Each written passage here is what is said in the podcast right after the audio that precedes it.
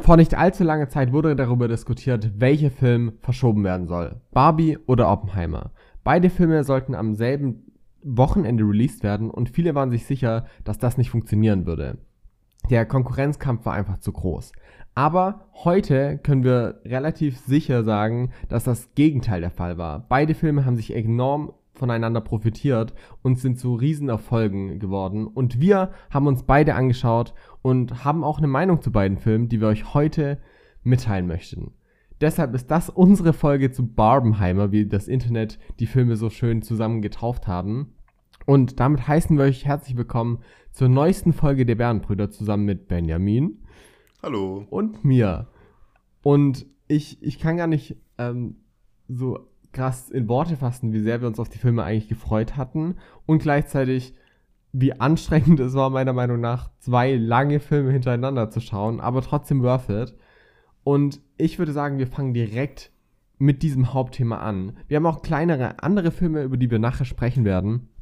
Aber Oppenheimer und Barbie sind doch wohl die größten Titel der letzten paar Wochen. Und ich würde sagen, wir beginnen einfach mit Oppenheimer. Benji, kannst du mir sagen, worum es in Oppenheimer überhaupt geht? Also, es wird dich überraschen, mhm, aber mhm, es geht mhm. um einen Herren namens Oppenheimer. Nee. Und ähm, das ist der Typ, der in der realen Geschichte bei uns äh, maßgeblich zum Bau der Atombombe beigetragen hat. Er wird auch als der Vater der Atombombe äh, betitelt. Und dieser Film erzählt halt quasi seine Geschichte, also nicht unbedingt die ganze Geschichte, sondern so ab so einem gewissen Punkt halt, ähm, wie er so als Wissenschaftler durchgestartet ist, wie er äh, Erfolge verdient, erzielt hat, wie er dann eben dieses ganze Projekt betreut hat und alles unter seinem, unter seinem Hut hatte, wortwörtlich, ähm, mit, mit dem Bau der Atombombe äh, für, den, für den Weltkrieg. Und äh, ja, er erzählt dann auch noch so ein bisschen, was da so die Konsequenzen von waren für die Welt und für ihn, was so im Nachhinein passiert ist. Und ähm, ja, wenn man mit der realen Geschichte sehr gut vertraut ist, wird man eigentlich alles wahrscheinlich kennen, was in dem Film passiert. Ich kannte so keiner. Also alles, was ich jetzt gesagt habe, war eigentlich auch alles, was ich wusste. Ich wusste jetzt nicht so viel mehr tatsächlich von, von irgendwelchen Details. Ich weiß nicht, wie es da bei dir aussah, wie es so dein reales Wissen über die ganze Situation war. Auch nur verschiedenes. Also ich wusste halt, dass es das Manhattan Project, Project genannt wurde. Ja. Ich, wurde so, ich wusste so manche Details, aber auch äh, tatsächlich viel über Popkultur, Fiktion und so und recht wenig über den tatsächlichen Verlauf und Ablauf von dem Ganzen.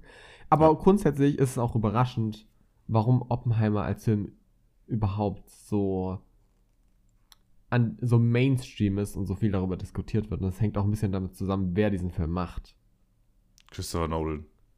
Exactly. Guter Regisseur und Drehbuchautor.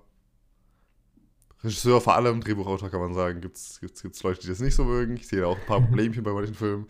Aber ähm, ist meiner Meinung nach meistens ein Kinogang wert, so die Filme von ihm. Der letzte war, glaube ich, Tenet, wenn ich jetzt gerade nicht vergesse. Tenet, ja. oder? Ist auch schon wieder eine Weile her. Ähm, ich mag zum Beispiel Interstellar auch sehr gerne. Dann gab es die alte ähm, Batman-Trilogie noch von dem. Hat so, so, so, ein paar, Inception, genau, gibt auch so ein paar ganz, ganz coole Dinge von ihm. Und jetzt ist er halt mit ähm, Oppenheimer da, was ja so Biopic-mäßig ist oder eigentlich schon bi bio biografisch mehr oder weniger. Ich, wie gesagt, ich kenne mich mit der Geschichte jetzt nicht so super gut aus. Das heißt, ich weiß nicht, wie viel da wirklich hinzugedichtet wurde, was man dann eher als Fiktion bezeichnen würde. Aber es ist schon eher als äh, akkurat wird es abgestempelt. Der Film tut es halt auch so, äh, also bringt es auch so rüber, als ob das mehr eine geschichtlich akkurate Biografie quasi ist, was äh, ja nicht so super das, das Nolan-Ding ist. Es gab halt äh, Dunkirk, was ja auch mhm. ähm, auf realen Sachen äh, basiert hat, auf realen Begebenheiten, aber ansonsten geht es ja mehr so in die abgefuckte Science-Fiction-Richtung.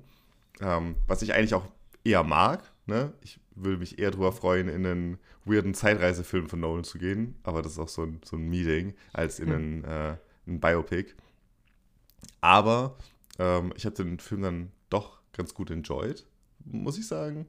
Ähm, ich fand, der hat sich am Anfang ein bisschen gezogen, weil wie gesagt, der fängt an mit diesem äh, ein bisschen geschichtlich. Ne? Wir sehen dann Szenen von ihm an der Uni oder an verschiedenen Unis, wie er mit verschiedenen anderen Wissenschaftlern äh, zuerst bekannt, Bekanntschaft macht. Und das fand ich alles interessant so, aber halt auch nicht wirklich super spannend. Ich war so, okay, das dauert alles schon eine Weile. Der Film ist auch insgesamt ähm, drei Stunden lang. Das heißt, äh, braucht da schon ordentlich Sitzfleisch. Ähm, als sich das aber dann gelegt hat und es wirklich mehr auf den Bau der Atombombe zuging oder eben zum Ende hin auf die Konsequenzen, da wird dann so ähm, gerichtlich quasi, was da im Nachhinein passiert, ähm, nochmal aufgearbeitet, was äh, mir dann deutlich besser gefallen hat.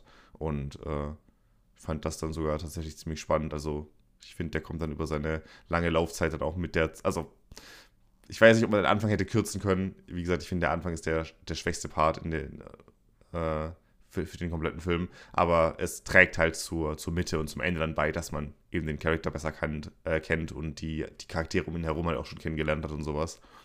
Ähm, und ich fand das dann so insgesamt ähm, ziemlich, ziemlich cool, was da erzählt wurde. Ich würde auch nicht viel mehr auf die Handlung eingehen. Ich hatte die ja gerade vorhin schon angerissen und jetzt nochmal so ein bisschen Überblick gegeben, was so die einzelnen Steps sind, die man nimmt von quasi Charakter einführen, Atombombe und äh, dann Konsequenzen. Und ähm, ich, ich finde, das fasst den Film eigentlich ganz gut zusammen.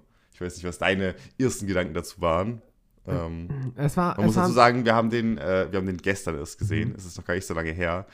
Ich könnte mir vorstellen, dass wenn ich ja länger drüber schlafe, vielleicht noch mal ein bisschen ähm, äh, sogar noch mehr andere Meinung dazu bilde, ob, ob ich den dann im Nachhinein vielleicht doch noch zäher fand oder ob ich das dann doch weniger schlimm finde.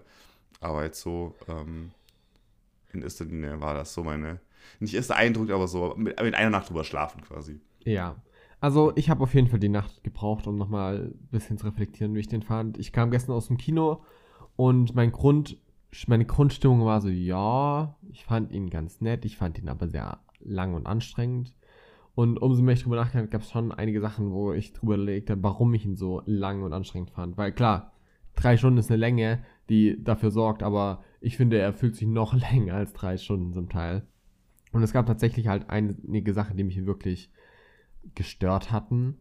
Äh, wie du schon sagst, der Anfang ist, ist sehr langweilig in vielen Punkten.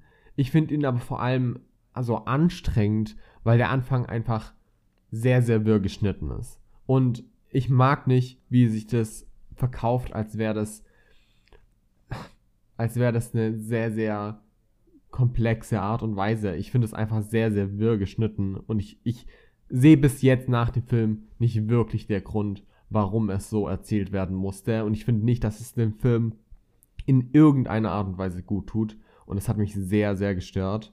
Es hat vor allem im Nachhinein, als ich drüber nachgedacht habe, sehr der Grund, warum ich den ganzen Anfang so anstrengend fand, weil man wirklich von, von Anfang an sehr krass sich konzentrieren musste, um auch nur normale Sachen wie wer ist welcher Charakter zu verstehen. Das heißt nicht komplexe Sachen, sondern allein zu verstehen, was ist gerade warum und wieso, ähm, hat enorm einfach Konzentration gefordert, ohne dass es im Nachhinein meiner Meinung nach wirklich gerechtfertigt wurde, warum das so erzählt worden ist.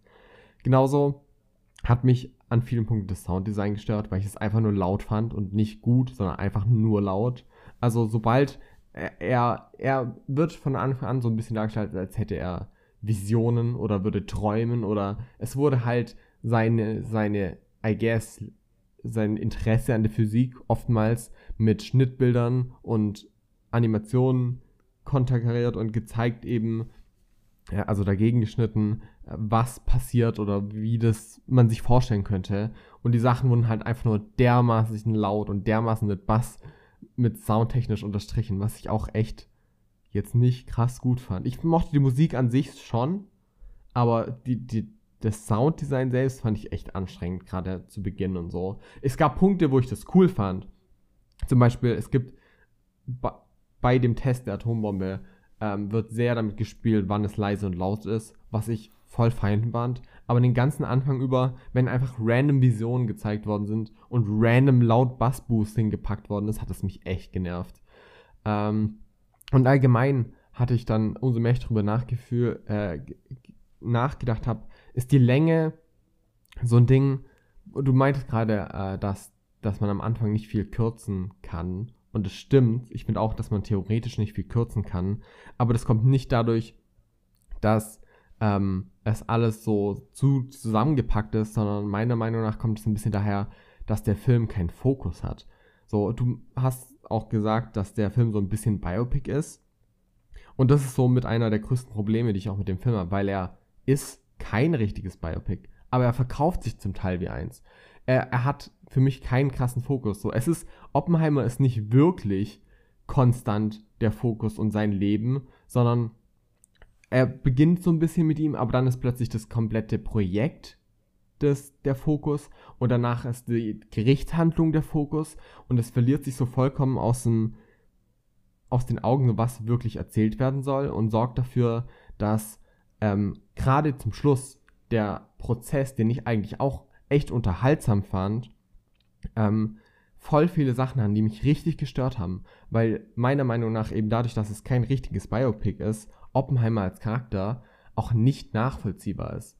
Die ganzen ersten zwei Drittel des Films ist Oppenheimer jemand, der schon relativ skrupellos ist und einfach nur machen will. Und im letzten Drittel wird es dann so gezeigt, dass er plötzlich sehr viel Reue zeigt und er wird als Opfer dargestellt, was ich nicht mochte. Und an sich kann das in der Realität ja auch so gewesen sein. Es kann so sein, dass er zu Beginn keinerlei Reue hatte und am Schluss nach, äh, am Schluss schon. Allerdings muss es trotzdem in einem Film nachvollziehbar erzählt werden, meiner Meinung nach. Und das wurde nicht gemacht, was mich sehr geickt hatte. Ähm, also das gesamte Charakterbild von ihm war nicht so meins. Und, und das letzte, was mich auch sehr geickt hatte, war teils die, die Narrative. Und da kommen wir wieder genau in dieses rein. Es, es stört mich sehr, dass sehr unklar ist, was dieser Film eigentlich ist. So, ich, es ist kein Biopic, aber ich, also zumindest bin ich der Meinung, dass es keins ist, weil es äh, für mich nicht den Fokus von einem Biopic erfüllt und die, die Merkmale, wie es Biopics normalerweise machen. Und selbst Biopics, finde ich, sind oftmals so ein kritischer Punkt, weil sie Sachen überdramatisieren und sehr weit von der Realität weg sind, aber gleichzeitig doch sich verkaufen, als wären sie Realität. Und das finde ich hier teilweise auch sehr kritisch. Gerade mit der Atombombe und äh, dem der Atombombe und dem Wurf auf Japan mochte ich gar nicht, dass die ganze Narrative innerhalb des Films so gesponnen worden ist, als wäre es notwendig, dass diese Bombe geworfen worden ist. Also unabhängig von, dass Leute sich dagegen aussprechen und so weiter und so fort und dass es auch im Film so ein bisschen kritisch aufgefasst worden ist, wird trotzdem sehr krass das Bild vermittelt, meiner Meinung nach, als wäre es essentiell gewesen, diese Bombe zu werfen, dafür, dass Japan ähm, kapituliert. Und ich habe mich im Nachhinein noch ein bisschen informiert. Auch nicht super krass, also ich bin jetzt auch nicht super deep in dem Thema, aber das ist halt zum Teil schon echt Nonsens. Und ich mag nicht, wie diese Narrative gepusht worden ist. Und so ist es für mich ein Film, der sehr ambivalent ist, weil ich den an sich kam ich aus dem Kino und ich fand ihn nicht scheiße. So, ich hatte meinen Spaß, gerade wie du auch schon sagst, äh, bei der Gerichtsverhandlung im, im, ich sag mal, letzten Drittel des Films hatte ich meinen Spaß. Allerdings über drei Stunden hat sich dann doch einiges aufgebaut, was mich gestört hat. Und ich hätte, wenn es eine rein fiktive Geschichte wäre, hätte ich viel, viel besser damit umgehen können, von wegen, ach ja, diese Sachen stören mich halt, aber ich kann das verzeihen und ich habe meinen Spaß damit. Aber weil es ein doch so sozial und, und moralisch wichtiges Thema ist, kann ich das dem Film deutlich weniger verzeihen, wenn einfach nur ein Spektakel aus dieser ganzen Situation gemacht wird. Und deshalb kam ich so aus dem Film mit so einem, einer gewissen Ernüchterung und gleichzeitig trotzdem nicht denselben äh, Negativität, wie ich das manchmal schon bei anderen Filmen hatte. Also ich, ich finde den Film nicht komplett scheiße, aber es gab doch schon einiges, was mich wirklich gestört hatte, dann jetzt im Nachhinein. Ähm, ich finde trotzdem, dass der Film sehenswert ist. Ich finde, man sollte sich den anschauen. Vor allem, weil es, und das ist allgemein, was mit Barbenheimer ein großes Ding ist. Ich finde allgemein ist sehr schön, dass so zwei Filme rausgekommen sind, die eben mal weg von den großen Franchises sind. Also Barbie ist immer noch eine große IP und Christopher Nolan ist ein großer Name. Also es hat schon einen Grund, warum die zwei Filme produziert worden sind. Allerdings ist es trotzdem meiner Meinung nach sehr, sehr schön, dass Filme released worden sind und gezeigt werden und derartigen Erfolg haben, die eben nicht auf einem großen Franchise wie Marvel oder DC äh, basieren. Aber insgesamt finde ich, dass der Film doch einen sehr, sehr eher negativen Nachgeschmack bei mir hinterlassen hat, äh, als ich es eigentlich gerne hätte. Ich finde es ziemlich interessant, was du alles gesagt hast, weil ich sehe die Punkte tatsächlich überhaupt nicht so. Echt?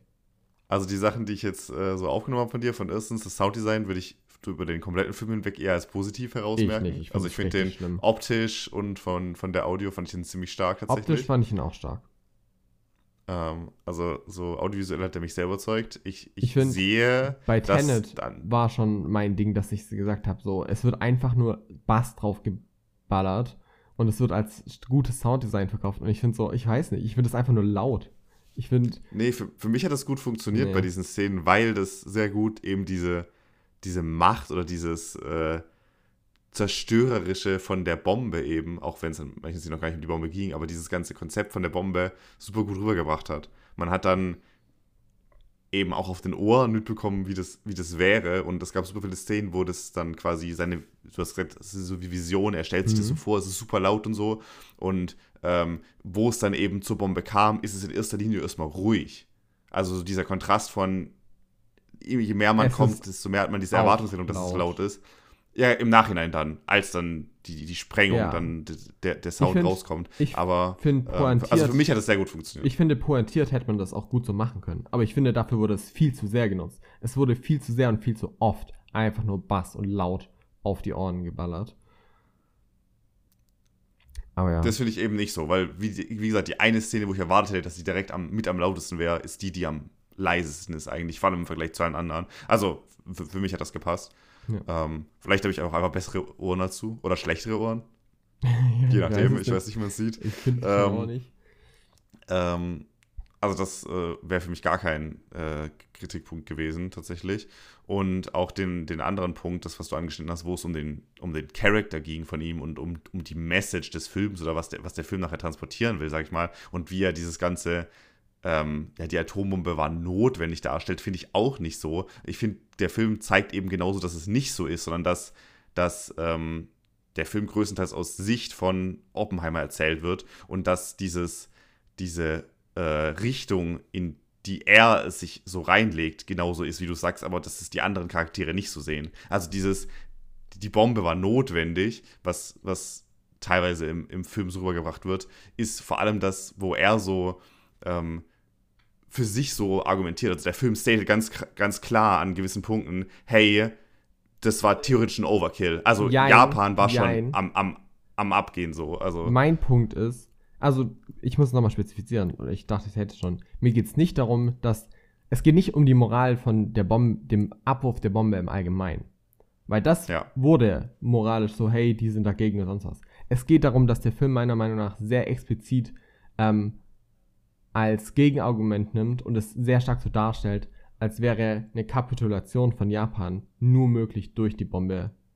Und das ist eine Narrative, die im Film sehr gepusht wird, meiner Meinung nach. Und das finde ich eben nicht. Ich finde, dass das aus Sicht von Oppenheimer so dargestellt wird. Also ähm, die ganze Entwicklung oder dieser, dieser Switch äh, die, von, von Oppenheimer. Die von, Argumentation äh, von, von allen Leuten, die gegen die Bombe sind, es ist nie, hey, es ist nicht notwendig, sondern nur, hey, es killt sehr viele Leute und hey, ähm, Deutschland hat den Krieg bereits verloren. Ich finde, es wird nicht darauf eingegangen, ob die Kapitulation überhaupt, also ob die Kapitulation von Japan möglich ist ohne die Bombe. Weißt du, ich meine? Ich finde, die, die moralische Dilemma von den anderen, von allen Leuten, die gegen die Atombombe sind, ist einfach nur, hey, wir haben den Krieg gewonnen. Und hey, äh, es sterben viele Leute.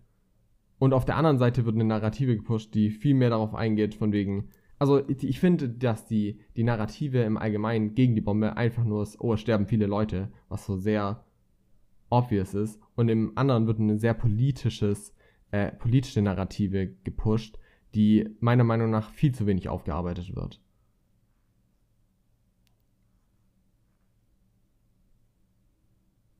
Ich hatte das, wie gesagt, nicht so wahrgenommen. Also für mich war es mhm. so, dass das ganz klar halt aus Sicht von Oppenheimer dieser, diese ganze, äh, wie er das wahrnimmt. Und für ihn ist es eben so, dass er für sich rechtfertigen muss, warum er diese Bombe baut und das dann so klar ausformuliert wird, dass er das quasi das Richtige für sich tut, im Sinne von, er muss es tun, um den Krieg zu gewinnen. Deswegen steht das so im Fokus, weil das aus seiner Sicht so ist. Und deswegen finde ich auch diesen letzten Part oder das, äh, den, das weitere Fortschreiten des Films, wo es dann eben um nach äh, diesen ganzen, die ganze Bombenentwicklung geht, wo er dann plötzlich eben diesen Switch hat von, ähm, ich glaube, du hattest gemeint, dass er halt so das ist so traurig und er, er wird so arm dargestellt, so ein bisschen. Das Opfer dargestellt. Das Opfer dargestellt. Und ich finde, dass eben diese Entwicklung von ähm, ähm, was da passiert, so, so dargestellt wird wie in den früheren Bereichen des Films, ist es das einzig Richtige. Alle sagen, das ist das Richtige, das muss man tun es sterben halt dann ein paar Leute, aber ne, wir haben dann einen Krieg gewonnen, wir können dann eventuell auch andere Kriege verhindern und so. Das ist das ganz große Ding, was er sich einredet. Und im Nachhinein wird er so als Opfer dargestellt, aber auch nur, weil es aus seiner Sicht erzählt ist und er sich als das Opfer sehen will, im Sinne von, oh nein, jetzt habe ich die Leute ermordet und was ich was. Und andere Charaktere von außen, äh, die darauf reagieren, sagen dann, es gibt da so Szenen mit, äh, zum Beispiel mit dem Präsidenten oder mit verschiedenen Politikern und so, die sind so, hey, guck mal, no one gives a fuck about you. Du hast die Bombe gebaut, aber ich bin der, der quasi die Last tragen muss. Du hast hier nicht diese äh, Märtyrer-Rolle zu erfüllen. Ich du hast dich nicht geopfert oder sowas. Und ich finde, dass das dieser Film super gut rüberbringt, dass für ihn dieses Gefühl so war, was, was er so schultert hatte. Deswegen, also ich finde, dafür ist viel zu wenig Fokus. Also, du sagst, es wird immer seine Perspektive gezeigt und es wird auch so ein bisschen versucht. Aber ich finde, dass ähm, er nie tatsächlich derart den Fokus hatte, wie es bei einem Biopic zum Beispiel üblich ist. Du hast so eine Unmengen Cast an Charakteren, der einfach reingeworfen wird und Sachen erzählt wird. Und auch die Art und Weise, weil es so wirr geschnitten ist, bin ich nicht der Meinung, dass wirklich transparent oder in irgendeiner Form wirklich ähm, klar eher auserzählt wird. Weshalb ich diesen Switch so schwierig finde, weil eben meiner Meinung nach nicht klar ähm, seine Entwicklung oder sonst irgendwas, seine Perspektive wirklich rübergebracht wird. Ich finde, ja. dafür verliert sich der kann, Film viel Kann er nicht mehr zu sagen. Also, finde find ich nicht so. Also, also ja. für mich hat es mit, mit ihm quasi äh, gut funktioniert, wie, wie er sich sieht, wie andere Charaktere ihn sehen. Also alles aus dem Gesichtspunkt, dass äh, das sehr stark, was um ihn herum passiert ist, quasi aus seiner, aus seiner Sicht passi passiert. Ähm, und so hat, hat das alles für mich gut funktioniert, dass ich das nachvollziehen konnte, wie jetzt quasi die Entwicklung war. Auch wenn ich die quasi, wenn ich mit meiner realen Moral oder wie ich davon ausgehen würde, wie Menschen sich entwickeln, würde ich nicht sagen, das ist so perfekt dargestellt. Aber wenn ich quasi versuche, mich in den Charakter hineinzuversetzen und der Film mir quasi seine Sicht darstellen will, ähm, äh, konnte ich das nachvollziehen und hat, hat für mich da funktioniert. Fand es nicht nachvollziehbar. Wie fandest du den Schnitt? Weil, wie bereits gesagt, ich fand, der Anfang war ohne Grund wirr geschnitten. Also ich, äh, nicht, ich sehe, dass es nicht äh, super vorteilhaft ist. Ich sehe aber auch, dass das so ein Christopher Nolan-Ding ist, dass irgendwas mit verschiedenen Zeitebenen oder so passieren muss. Und wenn er halt genau, keinen krassen Science-Fiction-Time-Travel-Film macht, dann muss es halt. Genau, und das hat mich extrem gestört, weil es so, ich fand das alles absolut unnötig. Ich fand, das war so. Ähm, ja. Ich finde auch, dass es, abgesehen von dem, dass es den Film halt äh, bisschen aufregend, das ist das falsche Wort. Aber. Ich fand, ähm, das ist nämlich mein Punkt. Ich fand nämlich, es hat ihn zusätzlich noch langweiliger gemacht, weil es anstrengender war, ihm zu folgen. Also ich fand, ich, ich habe das Gefühl gehabt, dass es gemacht wird, um zum einen so ein bisschen Kunst, also mehr Kunst zu sein und zum anderen vor allem, um mehr Spektakel da reinzubringen, mehr Spannung und so weiter und so fort. Aber ich fand, dass die Sachen, die eher geradlinig erzählt, erzählt worden sind, deutlich besser funktioniert haben, spannender waren. Vor allem, oder beziehungsweise am Schluss, der Schluss hat für mich, die, die Gerichtsverhandlung hat für mich in dem Sinne funktioniert, weil ich das da sinniger fand. Aber der ganze Anfang fand ich es sollte Spektakel sein, aber war einfach nur anstrengend. Für mich. Äh, also ich fand's. Ich, ich glaube, ich fand es nicht notwendig, aber mir hat es auf jeden Fall, ist es auch nicht negativ aufgefallen. Also ich habe so geschaut und ich fand manchmal am Anfang auch ein bisschen schwer da reinzukommen, aber je, je mehr man im Film geschaut hat, ich fand, wie gesagt, den Anfang allgemein hat sich ein bisschen gezogen, aber je weiter man in den Film reinkommt, ist, desto mehr bin ich damit warm geworden und zum Ende hin dachte ich mir dann auch so, ja, hat jetzt, also hat für mich funktioniert, diese, diese Art, wie es ähm, aneinandergereiht wurde. Also ich würde das auch nicht als negativ, also Negativpunkt sehen. Aber da sehe ich, dass das einen stören kann, so. Ja. Also, äh, ich sehe bei den ganzen Punkten, die du gemeint hast, jetzt so, dass man das negativ auffassen ja. kann. Mich hat es nur in den meisten Fällen halt nicht so sehr gestört. Ich habe trotzdem meine Probleme mit dem Film. Ähm, vielleicht tragen die ganzen Sachen, die du sagst, auch so unterbewusst ein bisschen dazu mhm. bei. Die würde ich aber nicht als klaren Negativpunkt ausformulieren. Für mich ist es wirklich so, dass der Film lange braucht, um reinzukommen. Und ähm, ich, ich hatte aber auch, das sollte ich vielleicht noch dazu sagen, ich hatte das Gefühl, dass der Film nicht drei Stunden lang war. Also für mich ist er tatsächlich schneller rumgegangen. Das lag aber auch daran, weil das Intro passiert ist, was für mich sich sehr lange gezogen hat. Okay, Intro ist übertrieben. Ganz am Anfang, die ersten Opening-Scenes sind ganz cool, aber dann als dieser ganze ähm, Uni-Part und Vergangenheitspart quasi von ihm nochmal weiter aufgearbeitet wurde. Ähm, und dann kam das zu diesem ganzen Atombombenkram und ich bin davon ausgegangen, okay, die drei Stunden sind jetzt rum, der Film ist zu Ende.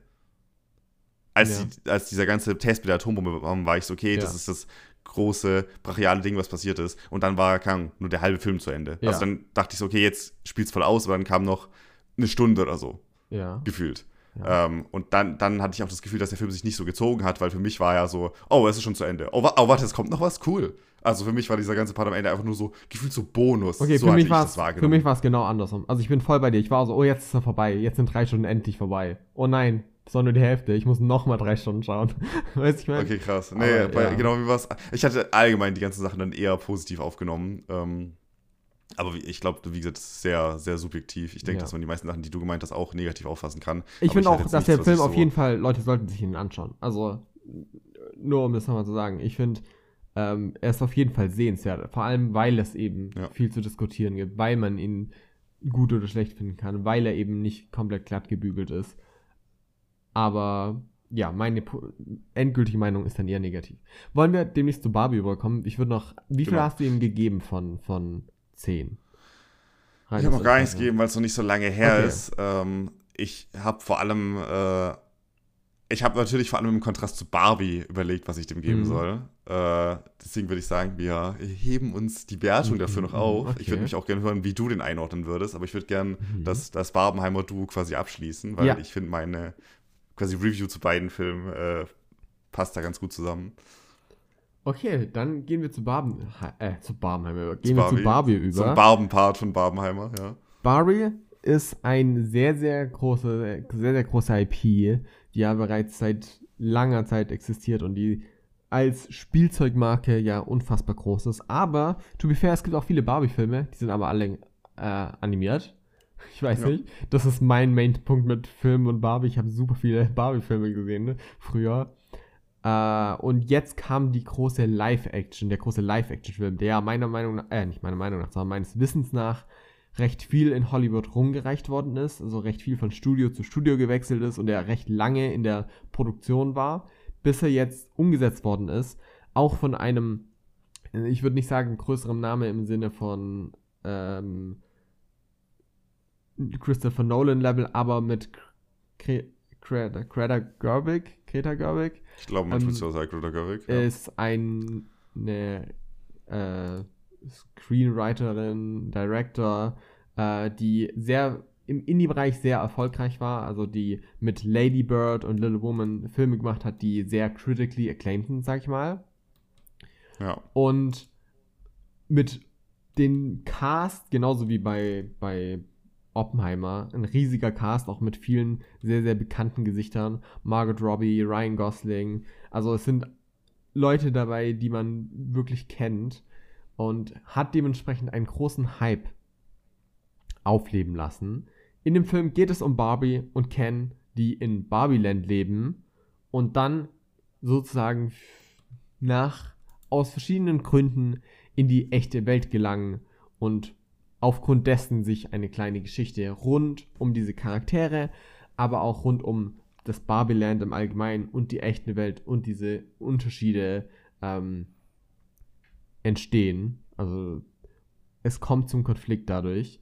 Genauso ist es ein, ein Film, der schon im Vorhinein viel darüber diskutiert wird, weil Barbie zum Teil auch äh, als feministisches Idol oder zumindest als Teil davon gesehen wird. Ähm, und ja, der, der Film, das ist der Film. Wie, wie, was ist deine Meinung dazu? Ähm, wir haben den ja danach gesehen. Wir hatten ja. ein bisschen Pause zwischen den beiden Filmen, aber äh, waren aneinander. Und ich war dann schon so ähm, angefixt, sag ich mal, von Oppenheimer, weil ich da ja eher positiv rausgegangen bin, vor allem im Vergleich zu dir. Und ich war so, okay, mal schauen, ob der zweite mich jetzt auch so mitnimmt. Mal schauen, ob Barbie da jetzt, da jetzt mithalten kann. Und ähm, ich hatte tatsächlich dann einen ähnlichen, äh, einen ähnlichen Start, weil ich fand, dass die ersten paar Minuten war ich direkt so, oh cool, das fand ich bei Oppenheimer auch. Aber dann, als es in diesen Anfangspart reinging, wo dann Charaktere eingeführt werden und die Geschichte startet und so ein bisschen was erzählt werden soll und so, habe ich auch da ein bisschen den Faden verloren. Habe ich ja gemeint, bei Oppenheimer auch schon so die erste Stunde oder so war so mit der schwächste für mich. Und ich fand hier dann auch, wo eben so ein bisschen erklärt wird, was überhaupt die Story vom Barbie-Film ist, weil ich hab, bin da auch ohne irgendwas zu wissen rein. Ich war so, ja, Barbie und da ist alles pink und so. Keine Ahnung, was da passiert. So, ich dachte, ich wusste wirklich gar nicht, was passiert. Und als dann dieses ganze Ding, quasi Kontrast, Barbie-Land, was so ein bisschen die Fantasiewelt, wie sich Kinder, die mit Barbies spielen, eben vorstellen, wie die, wie die Barbies leben. Das ist so ein bisschen das, was das Barbie-Land ja eigentlich ist. Ähm, und im Kontrast dazu quasi die, in Anführungszeichen, reale Welt, ähm, war was, was ich gar nicht erwartet habe, dass irgendwie sowas dargestellt wird. Ähm, und ich dachte, ich finde es eigentlich ganz lustig, aber irgendwie hat sich das so total verlaufen. Ich finde, die meisten lustigen Momente, in Anführungszeichen, funktionieren da echt nicht so gut. Es zieht so ein bisschen an mir vorbei am Anfang, aber wie bei Oppenheimer auch, finde ich, fängt sich der Film dann halt nach einer gewissen Zeit. Hier war es jetzt ja nicht ganz so lange, weil der Film geht, glaube ich, insgesamt nur so zwei Stunden. Eine Stunde 54, ja. Der ist deutlich kürzer als der Oppenheimer. Das heißt, dieser Anfangspart war dann recht schnell vorbei. Ähm, und dann, als eben, ich sag mal, die ersten Konflikte auftreten und es äh, mehr passiert in der Geschichte und dieser ganze Anfangspart, ähm, dann dafür führt, dass äh, mehrere Sachen eingeführt werden und Charaktere eingeführt werden und Sachen und, und alles sich einfach weiterentwickelt und äh, dann auch mehr lustige Szenen kommen und äh, es gibt dann sogar so eine Art Action-Sequenz, also mhm. Kensky an der Kämpfen und so weiter. Das fand ich dann alles tatsächlich sehr unterhaltsam. Also der hat sich dann auch ähm, für mich auch wieder sehr, sehr gedreht und äh, ich hatte dann viele Szenen, die ich auch wirklich lustig fand. Ähm, es hat jetzt nicht ganz äh, 100% meinen Humor getroffen, also es gab auch echt viele Szenen, wo ich dran saß und auch so dachte, okay, das war jetzt also das, das sollte jetzt lustig sein, das fand ich tatsächlich überhaupt nicht lustig jetzt. Ähm, ich hatte auch manchmal im Kino haben viele Leute gelacht und ich fand es so gar nicht lustig. Manchmal fand ich das sehr lustig und es war so komplett mhm. still. Und es kam selten dazu, dass ich so genau den, ähm, den Humor quasi von der Masse, wie ich es im Kino wahrgenommen habe, quasi aufgefasst habe. Also ich hatte jetzt da so ein bisschen anderen Dings zu, aber ist vielleicht auch eine gute Sache, dass man sagen kann, dass es bei mir äh, auch funktioniert, obwohl ich nicht das lustig fand, was die meisten Leute lustig fanden, sage ich mal. Ähm, aber ich fand ihn auf jeden Fall dann sehr unterhaltsam und hatte auch einige Szenen zu lachen, was bei einer Komödie ist. Sehr in erster Linie wahrscheinlich eine Komödie, würde ich sagen. Ja. Ähm, auf jeden Fall. Auf jeden Fall wichtig ist. Und ähm, als es zum Ende dann auch, sag mal, ein bisschen ernster wurde, der hält ja immer den lustigen Unterton und äh, sieht ja auch von der Optik und sehr lustig lustig aus die ganze Zeit. Ähm, und dann so ein bisschen ernstere Themen angesprochen, weil es eben auch viel um Sexismus und, äh, keine Ahnung, Männlichkeit und äh, was halt ein Mann oder eine Frau und was weiß ich was ausmacht in unserer Gesellschaft und so ja. sind ja alles Themen, die da von Anfang an wichtig sind. Und als die dann erst angesprochen wurden, dachte ich am Ende bei manchen Sachen auch so, ja, sehe ich, wird hier gut rübergebracht. Bei ein paar Sachen dachte ich mir auch so, ja, weiß ich jetzt nicht so, wie beim Humor halt auch, aber im Großen und Ganzen hat das, hat das meiste für mich sehr gut funktioniert. Ähm, und, und ich fand das Ende dann ein bisschen ernüchternd. Also das, das, das ganz Ende, also wirklich die letzten paar Minuten war ich noch ein bisschen so, hm, okay, I guess. Ich will da jetzt logischerweise gar nichts zu sagen, um das nicht zu spoilern, aber ähm, der hat dann für mich wieder so einen kleinen Job nach unten gemacht, weil ich davor halt alles aber auch sehr unterhaltsam fand. Ich will vor allem diese Ken-Szene, dieser Ken-War oder so, fand ich sehr, sehr mhm. lustig. Ähm, ja, aber ich würde ihn im Großen und Ganzen trotzdem als, ähm, als, als lustig und als ähm, schön anzusehen, auch wenn der äh, komplett in Kontrast zu Oppenheimer ist, der so bildgewaltig ja. und ähm, krass aussieht, ist Barbie ja genau Plastik und bunt und alles. Ja. Aber ich finde, das funktioniert halt super, vor allem auch für so visuelle Gags. Das ganz am Anfang des Films ist halt direkt sehen wir so ein, so ein Tag im Leben von Barbie, wo sie aufsteht, sich Frühstück macht und sie hat quasi ein leeres Glas, trinkt daraus, es kommt keine Flüssigkeit daraus und es ist so, ha, weil es ist ja eine Barbie, weißt du, die muss nichts trinken und so. Das heißt, du hast die ganze Zeit so Sachen, die nicht direkt angesprochen werden, die aber einfach so äh, im Set passieren oder wo Charaktere im Hintergrund machen oder ähm, ja. irgendwelche Dinge, die einfach halt lustig in dieses ganze Barbie-Setting reingearbeitet wurden, was die ganze Zeit alles so unterhaltsam macht, was sich auch durch den ganzen Film zieht, meiner Meinung nach. Und dann halt, wie gesagt, noch ein paar äh, pointiertere ähm, äh, Sachen, die, ich, die, die dann ausformuliert wurden, die ich lustig fand. Und äh, fand deswegen den auch insgesamt auch ähnlich unterhaltsam, wenn auch aus ganz anderen Gründen wie Oppenheimer, sag ich mal. Mhm, Ähm, mhm. hat auch sehr stark meiner Meinung nach davon profitiert, dass die beiden eben jetzt funktioniert haben zusammen. Weil ich glaube, ich hätte Barbie weniger lustig gefunden, wenn ich davor nicht Oppenheimer geschaut hätte. Hm. Also ich finde, weil der so eine Abwechslung war, hat das für mich gut funktioniert. Ich kann mir Mhm. aber auch vorstellen, dass es für dich andersrum war, weil du schon abgefuckt warst von Oppenheimer und das schon so lange war, dass du drin saßt und schon so ein bisschen deine. Du warst schon so ein bisschen müde vom Schauen oder so. So würde ich das bei dir jetzt eher einschätzen. Bei mir war es so, dass es für mich gut funktioniert hat, dass das so als ähm, Ja. Kontrast dazu äh, funktioniert hat. ja, bin ich gespannt zu hören, was du dazu zu sagen hast. mein größtes Problem ist, dass ich gar nicht so viel dazu zu sagen habe. Ich fand Barbie optisch super, also super viele coole Set-Design, funktioniert super gut. Äh, ich finde die Grundmessage des Films Oh, alles. z- zur Optik, ich möchte ganz kurz einhaken. Mhm. Meine, mein liebster Moment ist, dass sie in ihrem Auto sitzt oder in ihrem Plastikauto quasi und über die Straße fährt. Ist auch recht früh, die, die Ja. meisten Visual Jokes werden recht früh im Film Ja. abgehandelt, weil es einfach Sinn ergibt, die direkt am Anfang reinzupacken. Und dann zoomt die Kamera raus und man sieht eindeutig, dass halt Margot Robbie oder die menschlichen Personen durch halt so Barbie-Figuren ersetzt werden, die halt so Stop-Motion-mäßig oder halt animiert über den einfach so nach vorne geschoben werden, was ich übel lustig fand, jedes Mal, wenn das passiert ist, dass es so, Ja. let's go, wir machen uns das Auto auf und dann Kamera raus und sie sitzt so eindeutig nicht mehr im Auto und es ist diese Figur, ähm, dass es halt so richtig nach Plastik aussieht, Ja. aber also hat gut funktioniert. Ich fand das Ja. optisch sehr gut und halt auch einfach als, als Gag so Genau, mir hat das immer auch diese Sachen, wenn die passiert sehr sind. gefallen, wie optisch dann gespielt worden ist, dass es eben Barbie ist und Barbie Land und so weiter und so fort. Und äh, ich fand auch die Message des Films super. Ich fand die Observations gut. Ich fand äh, den Meta, die Meta-Jokes cool.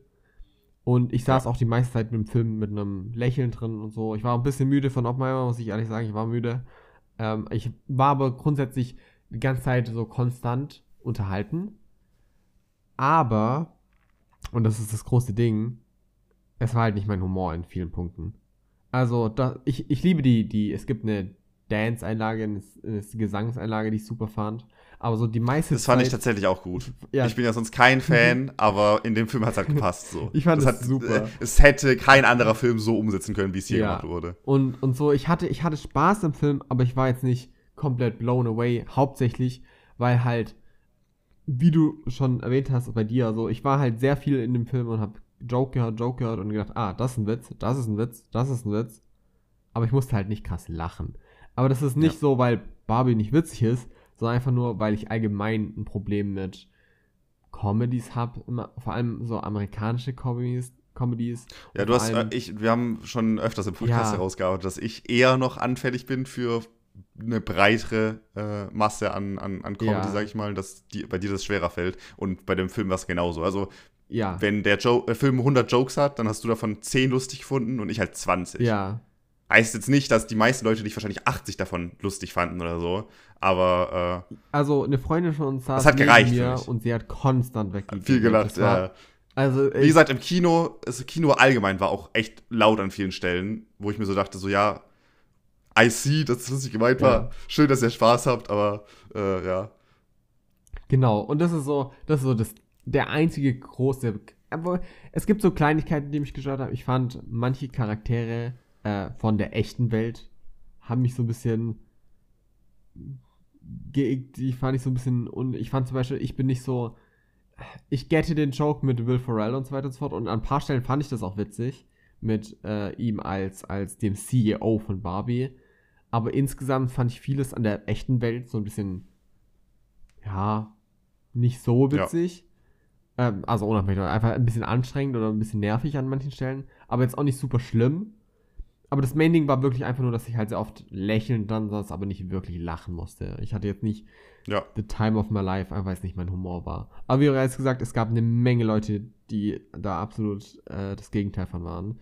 Und insgesamt auch hier bereue ich nicht reingegangen zu sein. Ich finde, der macht Spaß und er ist, er ist sehr genau das, was er verspricht, finde ich. Also, er ist genauso bunt, wie er es verspricht. Er ist genauso feministisch, wie er es verspricht. Er ist genauso komödiantisch, wenn man den Humor mag, wie er es sein möchte. Nur muss man halt den Humor auch mögen. Und das fand ich an sich super cool. Und ja, ich, ich hatte auch meinen Spaß mit ihm, ohne dass ich jetzt komplett konstant am Lachen war. Und ich fand ihn vor allem, ähm, einfach entertaining anzuschauen. Ich war einfach sehr zufrieden dabei, als ich ihn angeschaut habe. Ja. ja.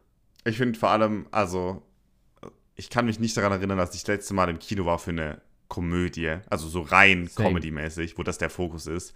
Und selbst wenn ich mich an die Sachen erinnere, in Sitcoms oder so, ist noch so, das ist mehr der Standard, sage ich heutzutage. Ja. Es gibt mehr Serien oder so, wo das so runtergearbeitet äh, wird.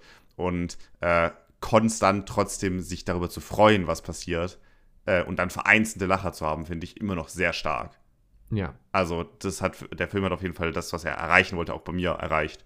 Ähm, ohne jetzt perfekt 100% zu hitten.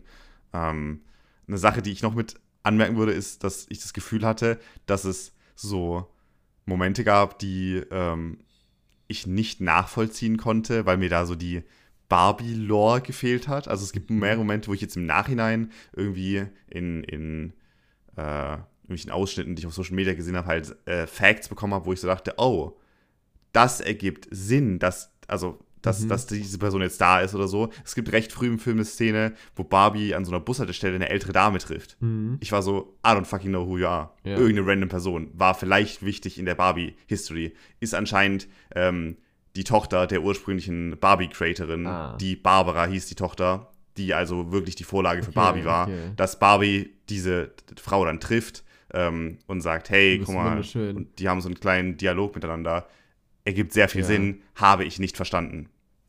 Ja, wäre ich auch also, nicht drauf gekommen.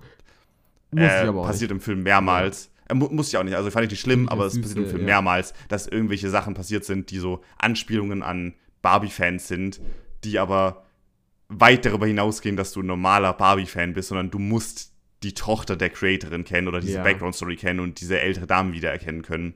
Ähm, was dann so für so Videos oder so Analyse-Sachen halt lustig ist und man merkt so, ah, das, das ist ein cooles Detail oder das ist nett und so. Aber da gab es ein paar Momente, wo ich einfach nur dran saß und dachte, okay, ich habe keine Ahnung, was das mir jetzt sagen soll. Ah, es ist vorbei, zum Glück. Ja. Ähm, war, war fein dann. Äh, also es war nicht schlimm insgesamt, aber äh, ich glaube, wenn man Barbie-Fan ist, gibt es halt so ein paar Sachen, die, die lustig sind. Es gibt auch Sachen, die funktioniert haben. Es werden über so äh, Jokes, über so Barbies gemacht, die nicht mehr produziert wurden, die mhm. irgendwie aus dem Verkauf genommen wurden. Das wird dann erklärt von wegen, ja, die ist nicht mehr dabei und sowas. Da war ich so, ah, verstehe ich, ne? Ergibt Sinn, wurde genug erklärt, aber es gab halt auch ein paar Sachen, die, wie gesagt, auf der Hintergrundgeschichte oder auf den Creator oder so basieren, die ich halt äh, einfach als random ja. Szene wahrgenommen habe. Ähm, hat den Film aber nicht groß schlechter gemacht. Ähm, ja, ich glaube, sonst habe ich tatsächlich auch nicht viel mehr dazu zu sagen. Ja, so, okay, sollen wir jetzt noch, also wollen wir jetzt noch Bewertungen geben? Genau, würde ich zum, zum äh, kompletten Ding kommen, wie die beiden äh, funktioniert haben.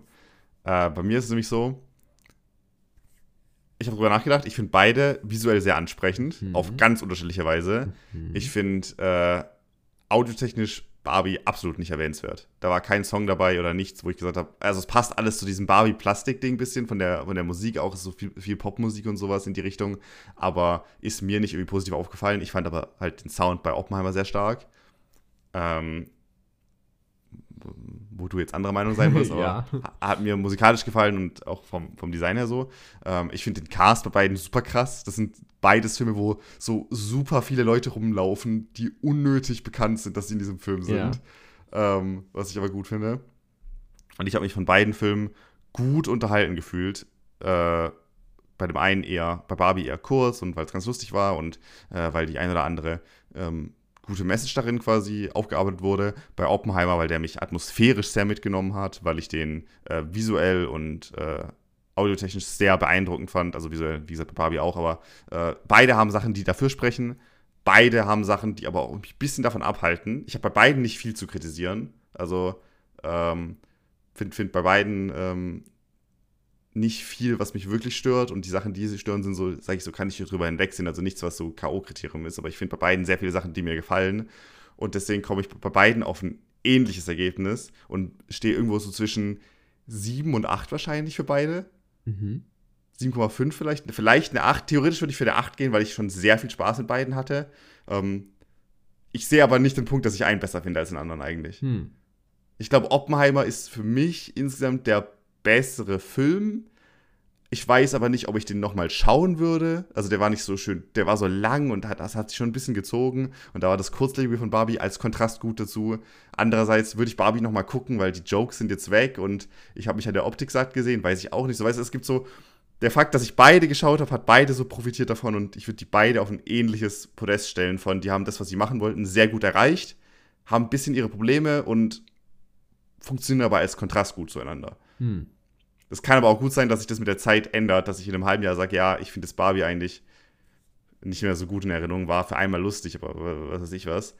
Ähm, ich finde jetzt aber nach, nach einmal drüber schlafen, ähm, sehe ich, die, seh ich die recht gleich und beide recht hoch. Wie gesagt, vielleicht der 7, wenn ich einen guten Tag habe, eine 8, würde ich sagen.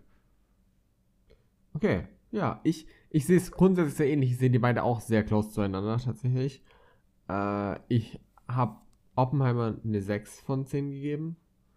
Mhm. Und bei Barbie bin ich so unschlüssig zwischen einer 6 und einer 7 von 10. Ich finde, Barbie war für mich der Film, der für mich besser funktioniert hat. Und einfach vor allem jetzt nach einem Tag hatte ich bei Oppenheimer doch öfters noch so ein bisschen negatives Gefühl und bei Barbie eher ein neutrales Gefühl, weshalb ich bei Barbie so maybe auf eine 7 hochgehen würde, aber potenziell stehen die beide bei mir mit einer 6 von 10. Ja. Barbie. Sehe ich auch. Also 6. Äh, ja. Mit deinen Kritikpunkten, wie gesagt, ich habe selber nicht so viel gehabt. Auch nicht so, dass ich dir eine ja. 10 geben würde, aber so ein bisschen was, was mich von abhält. Aber wenn du noch mehr Probleme damit hattest, vom ja. Humor oder mit äh, der Audio oder mit aber dem. Sind mit der, beides trotzdem Inhalt, sehr starke Filme. Also, das ist ja, der Punkt. Würde beide empfehlen. Ja. Grundsätzlich. Aber ja, deshalb Oppenheimer wahrscheinlich eine 6 von 10 und Barbie eher so eine 7 von 10 oder auch eine 6 von 10. Nice, das heißt, wir sind uns einig, dass Barbenheimer mehr als 10 Punkte, also besser als der 10 von 10 ist gemeinsam, ja. Ja, okay. Kommen wir dann zu den weiteren Filmen, die wir haben. Wir haben jetzt recht lange geredet über das, das große ja. Ist Thema aber auch das Wochen. große Thema aktuell. Jetzt haben wir noch ein paar kleinere Sachen, ähm, zu denen wir wahrscheinlich nicht ganz so viel zu sagen haben. Und ich würde anfangen. Ja. Ich habe nämlich, ich bin gerade auf dem Musiktrip, auf dem Filmmusiktrip. Ich habe ja letzte Woche äh, zwei Musikdokus angeschaut und dann habe ich dazu noch Yesterday angeschaut, der auch ein Musikfilm war, mehr oder weniger über die Beatles.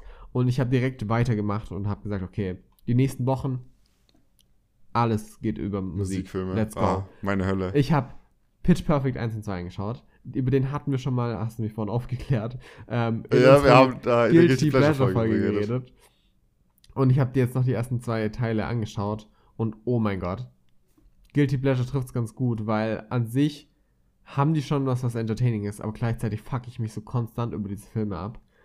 Äh, und es gibt so im zweiten Teil gibt es das Soundmaschinen, was so eine deutsche A Cappella Band ist. Also insgesamt geht es in Pitch Perfect um A Cappella.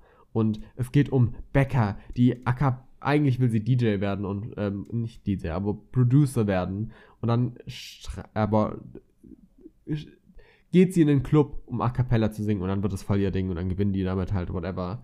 Und im zweiten Teil sind die dann in einer Competition gegen Das Soundmaschine, was so eine deutsche A Cappella-Gruppe ist und die finde ich fucking funny, weil die so over the top sind. Aber insgesamt gibt es auch so viel, was so unfassbar nervig ist, weil es so. Es ist die Epidemie von, von Pipi-Kaka-Humor viel. Das ist so mein größtes Problem mit, mit amerikanischem Humor in, in so Comedies. Wird da so richtig ist so alles davon. Es ist so perfekt das, was mich voll oft richtig stört. Und gleichzeitig ist es das aber auch, was den Film so ein bisschen anschaut, also enjoyable macht, weil er so absolut scheiße ist. ähm, Aber es hat mich diesmal schon noch deutlich mehr geegt als die letzten Mal, als ich ihn geschaut habe. Weil wirklich jeder Joke ist so, guck mal, sie ist übergewichtig, guck mal, sie ist gay, hey, guck mal, sie ist eine Frau, hey, guck mal, er kann singen. Hey, guck mal, er kann nicht singen. Hey, guck mal, er ist ein Nerd. Also so richtig nach einmal eins die Jokes zu machen und die Witze und es ist so, oh mein Gott. Es ist, der erste Film geht noch recht schnell rum, weshalb das noch gut genug funktioniert. Der zweite Film fühlt sich dann doch schon deutlich länger an also der, der, der erste geht, glaube ich, gar nicht so viel kürzer als der zweite oder so viel, aber es fühlt sich danach an. Und alles in allem ist es ein Film, oder sind es Filme, die ich nicht empfehlen kann, die ich nicht sagen möchte, dass die jemand anschauen soll und ich bestimmt nochmal in ein, zwei Jahren schauen werde. Ähm, Nice. Und ich werde hundertprozentig dritte, den dritten Film noch anschauen und dann darum reden. Okay, hundertprozentig so Ja. übertrieben, aber ich werde ihn sehr wahrscheinlich anschauen. Sehr Sehr wahrscheinlich. wahrscheinlich. Okay. Aber ja, das war. Ich, ich habe da gar nicht mehr zu sagen. Ich wollte es nur noch mal erwähnen, weil ich den noch mal angeschaut habe. Oh, ich muss noch erwähnen. In, kennst du Camp Rock? Hast du Camp Rock geschaut? Ähm, also ich kenne das, aber ich glaube, ich habe noch Das ist nie dieser was gesehen. Disney-Film. Und in diesem Disney-Film gibt so, dieses- so eine Szene, wo auch so eine Musikproducerin rein sein will. Und dann tippt die so ein bisschen auf dem Laptop rum und es kommt so random Musik. Und dann alle sind so, oh my god, she's really good. Und äh, Pitch Perfect ist in vielen Punkten genauso. Also unser Main Character Becca, die will halt Producer werden und macht dann immer Mashups. Und basically lädt sie einfach nur so zwei Musikstücke übereinander. Und es ist so konstant so richtig, ja, I guess. Und konstant sind alle so, oh my god, Becca's so good. Und ich finde es so funny. Ähm, ja, aber ansonsten ist der Film nicht sonderlich sehenswert. Ja, das war mein sehr schneller äh, Recap zu Pitch Perfect. War auch einfach wichtig. Also wir müssen auch einfach den Qualitätscontent im Keine Podcast Sorge, es wird abarbeiten. noch weitergehen. Also Teil 3 demnächst. Ich freue mich. Ja, ähm, ich habe da als Kontrast dazu was, was ich sehr empfehlen kann. Da haben wir in der letzten Folge schon drüber geredet. Ich bin nämlich aktuell immer noch dabei, Better Call Saul zu gucken. Ich bin aktuell in der vierten Staffel. Ich habe, als wir letzte, Woche, äh, letzte Folge aufgenommen haben, war ich noch in der zweiten Staffel. Ich bin also weiter dabei, mich gut vorzuarbeiten. Habe Mhm. über die Hälfte, fast zwei Drittel der Show inzwischen gesehen. Und will jetzt auch nicht zu detailliert drauf eingehen, wenn man so meine ersten Impressions und ein bisschen so Recap haben will, ähm, kann man die letzte Folge reinhören. Da habe ich recht ausführlich drüber geredet. Es geht halt um Saul Goodman aus Breaking Bad, bevor er Saul Goodman wurde. Er heißt ja noch Jimmy und er erzählt einfach viel über seine, Mr. Beast? über seine, Sorry. äh, über seine äh, Vergangenheit als, als Anwalt und was er so gemacht hat und wie es dazu kommt, dass er eben seine Identität dann wechseln muss, wie es dann halt in Breaking Bad der Fall ist. Und äh, ja, wie gesagt, dritte Staffel, zweite Staffel fertig geschaut, dritte Staffel fertig geschaut und jetzt in der vierten angekommen. Und eigentlich alles, was ich gesagt habe, bleibt bestehen. Ich finde es eine sehr gute Dramaserie. Ich liebe die Charaktere. Der Cast ist eigentlich fantastisch. Ich liebe es, die Charaktere auch zu hassen, weil die, die ich furchtbar finde, sind richtig furchtbar, aber so richtig nice furchtbar. Also nicht so, ich finde die schlimm, ich mag die nicht zu sehen, sondern ich, ich liebe es, die zu hassen. Ich, ich Ja. liebe es, dass die, ich liebe es, die verlieren zu sehen. So. Ähm, und das gibt auch Charaktere, bei denen es wechselt. Ne? Jimmy äh, macht ja schon Sachen, die Ja. echt scheiße sind. Manchmal, dass ich mir so denke, so, oh, einmal. ah, aber er ist halt auch so ein Sympathieträger und das ist auf ganz vielen Charakteren so. Findest du, Was ich sehr interessant. sorry, Ja. findest du, dass sie immer noch konstant besser wird? Weil du, du ich weiß noch, dass du letzte Woche Ich finde sie besser, ja. Okay, okay. Ich finde, die wird von Staffel zu Staffel besser, besser. Also ich bin mit der vierten Staffel noch nicht durch. Ich Mhm. weiß nicht, wie die zum Finale hin funktioniert, aber ich finde auf jeden Fall die dritte in Gänze ist die beste bisher. okay. Ähm, und, und ich würde davon ausgehen, dass es sich weiterhin steigert, weil halt einfach die Spannung sich immer weiter aufbaut, weil man nach und nach merkt, dass diese ganze Drogenkartell-Storyline und so immer relevanter wird. Mhm. Weil bisher ist es wirklich so, dass, dass Jimmy diese ganze, das ist theoretisch eine Anwaltsserie, also dieser, diese ganze Gerichtsszene und so stehen im Fokus und eigentlich ist der, ist der, ist der, ähm, der ganze Part von Breaking Bad, wo es eben um dieses ganze Drogenkartell geht und sowas, wo er dann ja auch mit reinrutscht, noch nicht so im Fokus, sondern das ist das, was über Mike, das ist ein Charakter, den man ebenfalls aus Breaking Bad kennt, der hier auch einer der Hauptcharaktere ist und sehr viel Screentime bekommt, um ausgebaut zu werden, was ich fantastisch finde, der halt in dieses ganze äh, Ding von Gus Fring reinrutscht, in dieses ganze, äh, diesen Krieg zwischen den Salamancas und verschiedenen anderen äh, Familien und Beziehungsgruppen und sowas. Und eigentlich ist Mike der, der da am ehesten reinrutscht.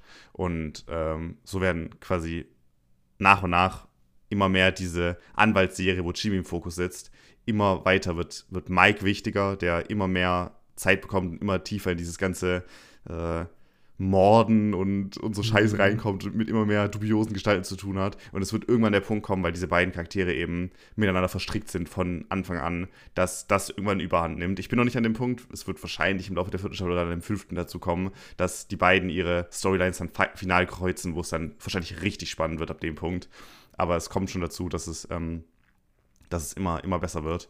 Und äh, vor allem, dass dieses ganze Anwaltsding nach und nach abgearbeitet wird. Also ich würde davon ausgehen, zumindest kam es für mich bisher so rüber, bei diesen sechs Staffeln, dass dieser Anwaltspart in den ersten drei Staffeln im Fokus liegt. Denn die dritte Staffel hat ein sehr, sehr starkes Finale und auch allgemein ähm, die stärksten Folgen bisher. Ich, vor allem die mittlere, also die in der Mitte, die fünfte und die zehnte Folge. Ähm, also so quasi das Mid-Season-Finale und das Finale der dritten Staffel sind sehr krasse Highlights und ich würde sagen bisher die zwei besten Folgen der Serie. Und die beiden sind fast wie so ein bisschen so ein Schlussstrich für dieses Anwaltsding. Mhm. Es ist jetzt immer noch in der vierten Staffel relevant, aber für mich wirkt es so, als ob sie diesen Anwaltspart in der ersten Hälfte der Serie größtenteils abarbeiten und dann switchen und es immer mehr in dieses Kriminalitätsding geht, was einfach nur dazu beiträgt, dass es immer spannender wird. Ja würde ich sagen. Ich weiß jetzt nicht, ob es wirklich so ist. Könnte auch sein, dass dieser ganze Anwaltspart doch nochmal wichtiger wird. Aber was ich bisher, ich habe die halbe vierte Staffel gesehen quasi. Und da wirkt es für mich so, als ob es jetzt wirklich mehr um Leben mhm. und Tod geht die ganze Zeit. Und das funktioniert bisher fantastisch, weil die Charaktere über drei Staffeln eben so super gut eingebaut wurden und man wirklich viel von denen gesehen hat. Und wenn ich selbst so Gerichtsverhandlungen, wo kein Leben auf dem Spiel steht, also wo auch viel auf dem Spiel steht, aber kein Leben, ähm, es geht nicht um Leben und Tod quasi, wenn die da sich irgendwie gegenseitig anklagen und so. Das fand ich schon sehr, sehr spannend. Ja. Wie gesagt, das sind absolut meine zwei Highlight-Folgen bisher. Wenn das jetzt überschlägt und es dann darum geht, dass Jimmy sich nicht vor dem Gericht quasi verteidigen muss, sondern in einer wirklichen Gefahrensituation, wo es dann darum geht, er oder Charaktere um ihn herum könnten sterben und er muss trotzdem mit seinem Charme und mit seiner äh, Anwalts, mit seinen Anwaltskills quasi halt keine Richter, sondern, also es sind auch Richter, aber es sind in dem Fall halt irgendwelche Druglords, die er überzeugen muss. Sobald das dann der Hauptfokus ja. wird, kann ich mir nicht vorstellen, dass es noch viel spannender werden wird. Und da in diese Richtung arbeitet die Serie gerade sehr stark hin. Und ich denke, wir werden in der nächsten Folge oder spätestens in der übernächsten Folge, dann kann ich mein finales Fazit ziehen. Ähm, ich finde die aber immer noch sehr, sehr empfehlenswert, wenn man mit Breaking Bad was anfangen konnte, wird man die hier lieben. Ich finde die deutlich stärker als Breaking Bad, weil der Humor für mich noch sehr viel mehr im Fokus steht, weil Jimmy halt einfach ein lustiger Typ ist und ähm, der ganze Cast super viel Zeit hat zu scheinen und sich immer weiter anbahnt. Ähm, also immer noch sehr empfehlenswert. Die einzige Sache, die ich inzwischen mit anmerken muss, ist, ich habe letztes Mal noch äh, erwähnt, dass ich finde, dass man die ersten beiden Staffeln perfekt sehen kann, ohne Breaking Bad zu kennen, dass da nichts mhm. Großartiges mit dabei ist. Ähm, ich finde, je weiter man kommt, desto näher kommt man ja auch der eigentlichen mhm. Timeline von Breaking Bad und desto mehr fällt es auf, dass man theoretisch von dort Charaktere kennen muss oder sich an Sachen äh, erinnern muss, die passiert sind oder die mhm. passieren werden. Ich habe jetzt nämlich schon manchmal den Part gehabt, dass irgendwelche Charaktere aufgetaucht sind, wo ich mir recht sicher war, dass die auch bei Breaking Bad waren, ich die aber nicht ganz zuordnen konnte. Und ich denke, man, ich hätte mehr von der Szene profitiert, wenn ich genau wüsste, wer das mhm. gewesen ist. Vor allem aber gibt es jetzt von der Inszenierungsszenen, die viel zu dramatisch wirken, wenn man den Kontext nicht kennt. Hm. Das beste Beispiel ist ähm, der erste Auftritt von Gus, ne, Gus Fring, auch ja. ein, ein Antagonist in, in Breaking Bad, ein riesiger Charakter, sehr, sehr wichtig da, ähm, der sehr un unscheinhaft, eher ja. der, der nicht so gefährlich wirkt auf den ersten Blick, sowohl in Breaking Bad als auch in äh, Better Call Saul. In Better Call Saul ist aber so, ähm, dass in den ersten Szenen, wo er auftritt, das schon so angeteased wird. Die Kamera schwenkt darüber, wir sehen, oh, sie sind in irgendeinem Restaurant, oh mein Gott, da wird Chicken verkauft. Ist es etwa, hä? Und dann sehen wir einen Typ, der durch den Laden geht und fegt und es ist so, oh mein Gott, und die Musik ist extrem spannend und ich bin so, oh mein Gott, ist er es? Und für jemanden, der Breaking Bad nicht kennt und nicht weiß, wer Gas ist, ist es einfach nur ein random Typ, der gerade in einem Fastfood-Imbiss ja. den Boden wischt und die Musik ist so richtig, es ist so Oppenheimer-Type-Beat, also so richtig super laut und spannend und an, anschwellende Spannung und ähm, das ergibt ohne Kontext halt gar keinen Sinn. Ja, fair. Also, wenn du nur Better Call Saul guckst, guckst du dran und bist wahrscheinlich sehr verwirrt, was es mit dieser Szene auf sich hat. Als Fan von Breaking Bad oder als Breaking Bad Zuschauer zumindest, ich bin jetzt kein krasser Fan, aber ich kenne den Charakter so äh, hat es für mich sehr viel Sinn ergeben, warum diese Szene so super relevant ist und so spannend aufgebaut wird, weil da eben angeteased wird, oh, Gus ist jetzt aufmerksam geworden auf etwas oder Gus wird jetzt in die Story eingeführt. Und er ist, er ist, eben nicht nur ein random Typ, der im Hintergrund den Boden wischt, weil man sieht an vielen Stellen sein Gesicht nicht und so. Das wird schon so, so angeteased mhm. quasi, dass er das sein könnte. Und weil es eben nicht 100% klar ist, ergibt es nur mit Kontext Sinn. Und das ist was, was jetzt in der dritten Staffel und auch in der vierten öfter vorgekommen ist, dass Charaktere oder Sachen ähm, bisschen so im Hintergrund passieren oder mit inszenierungstechnisch komisch wirken könnten, wahrscheinlich, wenn man den Kontext nicht kennt. Ich kann es nicht 100% einschätzen, weil ich weiß nicht, wie die Szene wirkt, ohne den Kontext. Vielleicht kann man da auch irgendwas anderes rausschließen, aber für mich war es ganz klar einfach, hier soll Fans von Breaking ja. Bad gezeigt werden. Guck mal, in den nächsten Folgen wird es krass. Und ähm, ja, das taucht immer, immer weiter auf und äh, würde deswegen an dem Punkt dann auch empfehlen, dass man Breaking Bad zuerst schaut. Man kann immer noch alles verstehen, aber äh, kontexttechnisch fehlen einem mhm. einfach ein paar Sachen, die das Ganze spannender machen. Ähm, wenn das sich jetzt schon weiter aufbaut, würde ich davon ausgehen, dass es zum Finale von Better Call Saul dann immer nur wichtiger wird, dass die Breaking Bad Storylines bei einem im Kopf sind. Ähm, trotzdem sehr empfehlenswert, fantastische Serie. Ich, ich, ich, ich freue mich sehr über jede Folge, die ich gucken kann. Ich fand bisher keine Folge schlecht und äh, ja. Nice. Okay, dann kommen wir fast von Bin sehr, sehr gutem ja. wieder zu was anderem. Und zwar reden wir über Sing. Mehr Musik. Mehr Musik und zwar diesmal äh, einfach nur Sing, also singen, zu Deutsch. hey. Bist du überzeugt von meinem Der Animationsfilm mit den Tieren. Ne? Ja, das ist der Animationsfilm mit ja. den Tieren. Es ist ein Illumination-Film, das heißt, die Macher von Minions, von Mario und so weiter und so fort. Und der Film ist sehr genau, was du erwarten würdest. Also der Film Schlecht. dreht sich. es ist ein Kinderfilm, aber halt auch kein Kinderfilm, der Kindern viel zutraut. Sondern es ist sehr. Ja. Es passiert viel Musik, Musik, Musik, es passiert viel, weiß ich mein. Der ganze Film dreht ja. sich um einen Koala namens Buster. Und Buster liebt das Theater. Buster? Buster. Buster, mhm. okay. Buster liebt das Theater. Und seit er ein kleines Kind war und irgendwann durch seinen Vater kann er tatsächlich seinen Traum verwirklichen und bekommt sein eigenes Theater und dann spult's vorwärts, so zehn Jahre oder so, whatever, und er ist fast bankrott und er versucht jetzt ein letztes Mal in der Hoffnung, sein Theater retten zu können. Und er schon, er ist eine sehr scammy Person. Also du siehst so im ersten Part Szenen des Films so, dass so seine Bühnenarbeiter kommen, hey, sie haben uns nicht bezahlt und er haut so ab. Oder auch, dass er Strom vom Nachbar klaut und so shit. Und er ist schon ein frecher, frecher Koala, wenn ich so sagen darf. Und seine letzte große Idee ist, okay, er macht einen Casting-Wettbewerb, er macht so einen Sing-Wettbewerb und sagt, hey, für alle, die mitmachen, bekommt man 1000, also nicht für alle, also der Gewinner von diesem Wettbewerb bekommt 1000 Euro äh, oder 1000 Dollar. Und das Problem ist, dass auszusehen seine sehr alte Assistentin 100.000 auszusehen drauf macht und natürlich dann plötzlich alle mitmachen wollen. Und so beginnt der Film und es wirft mit Charakteren nur so um sich. Es gibt ein Stachelschwein, das so eine Rocksängerin Sängerin ist. Es gibt ähm, einen Gorilla, der so Klavier spielt und, und sehr ist emotional singt, sag ich mal. Es gibt ein Schweinchen, das 25 Kinder hat und zusammen mit einem anderen Schweinchen hier die Popshow des Jahres machen möchte. Es gibt eine kleine süße Maus, die äh, ein Mafiosi ist und gar nicht so süß ist und eher Jazz-lastig ist und so weiter und so fort. Also ne, wirklich unfassbar viele Charaktere. Keiner davon ist sonderlich spannend, aber alle haben ihre Storyline, die erzählt wird und alles wird miteinander verwoben und gleichzeitig ballert dir der Film in jeder freien Minute irgendwie Musik hin und alles in allem funktioniert der Film deshalb auch zu einem gewissen Grad.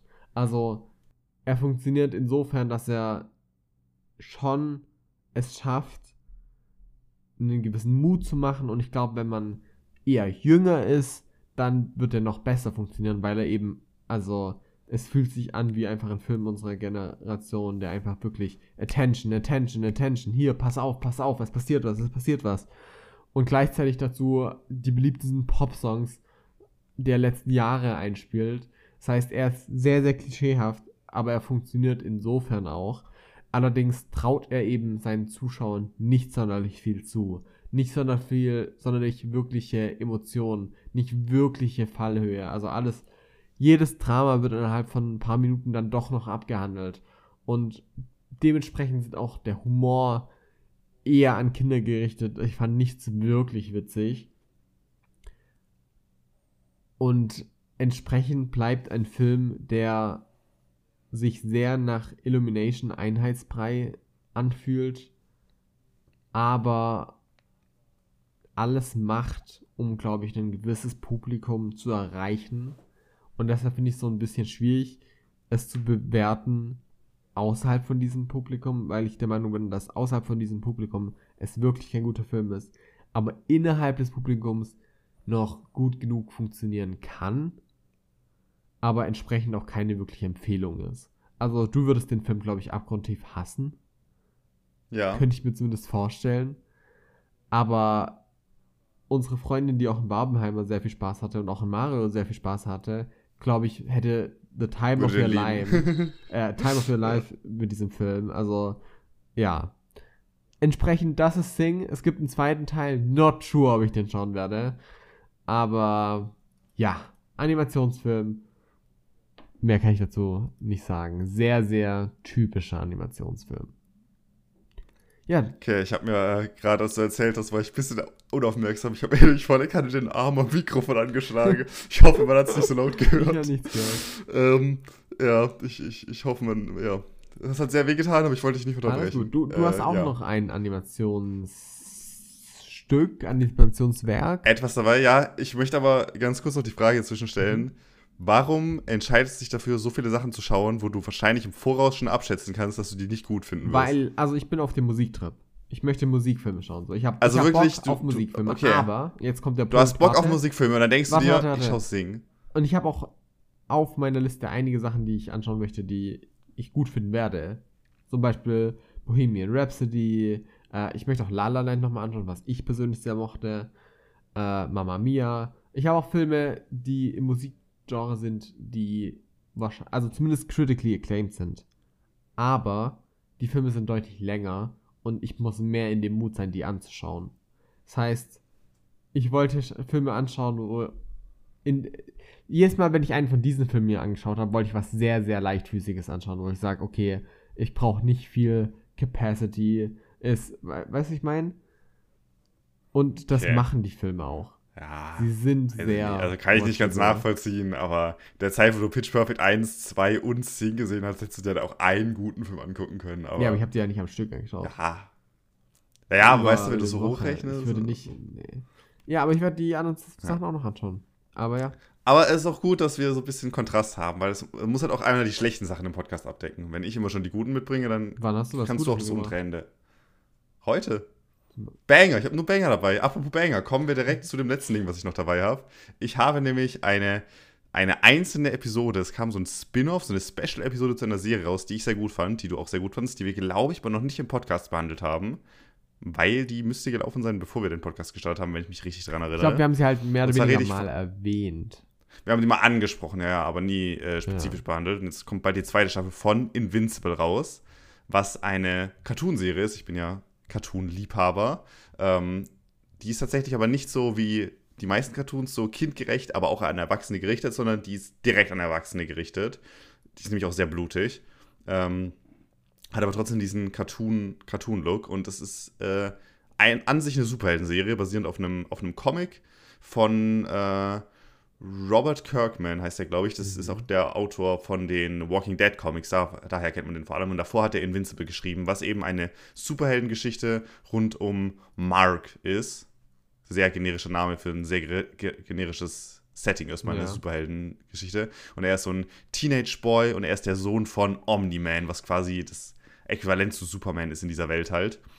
Und ähm, hat aber noch keine Kräfte und äh, entwickelt im Laufe der, was ist, ersten Folge oder so, dann aber merkt er so, oh, er kriegt doch Kräfte und er muss dann so ein bisschen dieses Ding tragen von, er ist, er muss in die Fußstapfen von dem besten, stärksten Superheld von seinem Dad quasi reingehen und hat so viele Sachen, die er erfüllen muss und kommt in dieses ganze Superheldengeschäft quasi rein. Und äh, ist eine sehr schöne Cartoon, Cartoonserie, gibt es auf äh, Amazon Prime, ist ein Amazon mhm. Prime Exclusive. Ähm, funktioniert für mich vor allem gut im Kontrast zu The Boys, weil The Boys eigentlich die große Superhelden-Serie von Amazon ist, die ja auch sehr viel über die Stränge schlägt und mit Gewalt und sowas daherkommt. Aber da hatte ich das Gefühl, dass es es an vielen Stellen nur macht, um es eben zu machen, ne, weil es halt inzwischen so ein The Boys-Ding ist, einfach Leute zerfleddern zu lassen. Und bei Invincible hast du eben an sich diesen cartoony-Look, der erinnert an so alte Spider-Man oder halt Superman-Serien. Bei mir war es vor allem Spider-Man, ja. zum Beispiel, was ich geguckt habe, die Cartoons als Kind. Und der äh, komplette Invincible-Look ist genau das. Also die Serie sieht genauso aus, wie ich alte Superhelden-Cartoons in Erinnerung habe. Nur, dass es dann halt an manchen Stellen zu sehr, sehr ernsten, gewaltvollen und blutigen Szenen kommt, dass wirklich Leute da auch zerfleddert werden, wie es bei The Boys der Fall ist, aber dann wirklich sehr pointiert, sodass es im Kontrast zu diesem eigentlich kindlichen Cartoon-Look super schockierend rüberkommt. Ja. Ähm, muss ich zum Beispiel dazu sagen, in der allerersten Folge, bis zu dem Zeitpunkt, wo das passiert, würde man es auch nicht erwarten. Das heißt, wenn man die erste Folge guckt und nicht darauf achtet, dass das eine Serie ist, die, ich glaube, ein 16er-Rating ja. hat wahrscheinlich, ähm, dass die aussieht wie eine kindgerichtete Cartoon-Serie und dann plötzlich kommt der Part, wo zum ersten Mal Köpfe rollen und dann ist es so, oh shit, was passiert hier? Und ich mag die erste Staffel sehr gerne. Ich denke, wir werden nochmal ein bisschen allgemein eher auf die Serie rein, äh, ansprechen, wenn die zweite Staffel ja. rauskommt. Die kommt nämlich Ende des Jahres, äh, startet die. Ich glaube, im November kommen, kommen starten die Folgen. Ähm, Freue mich sehr auf die zweite Staffel. Ich finde die erste Staffel wirklich fantastisch. Vor allem zum Ende, die letzten paar Folgen sind unglaublich spannend und ja, ich finde eigentlich alles daran super. Ne? Mhm. Dieses ganze Superhelden-Ding wird da total toll und an vielen Stellen auch echt realistisch abgehandelt, dass man eben nicht so so dass so ähm, Kollateralschäden und sowas sind das ein ganz, ganz großes Thema, wie Mark eben damit umgehen muss, dass er eben eine Person retten kann, wenn es hochkommt und selbst dann ist er ein Superheld und sie ist eine normale Person und muss wirklich darauf achten, dass diese Person nicht verletzt wird oder sowas. Ähm, und wieder andere Superhelden-Sachen parodiert werden und so. Also gefällt mir sehr gut. Und als Vorbereitung auf die zweite Staffel wurde jetzt eben ein Trailer veröffentlicht, wo das äh, die zweite Staffel quasi angeteased wird und endlich das Datum genannt wird, wann die losgeht, eben im November. Und sie haben am gleichen Tag irgendwie halt noch eine Special-Episode äh, zu Adam Eve ähm, veröffentlicht, ohne irgendwie Ankündigung. Die kam einfach so random raus, deswegen hat es auch gefühlt niemand mitbekommen. Selbst ich, der halt die erste, die erste Staffel komplett gefeiert hat, hat das erst rausbekommen, als die ein paar Tage schon raus war.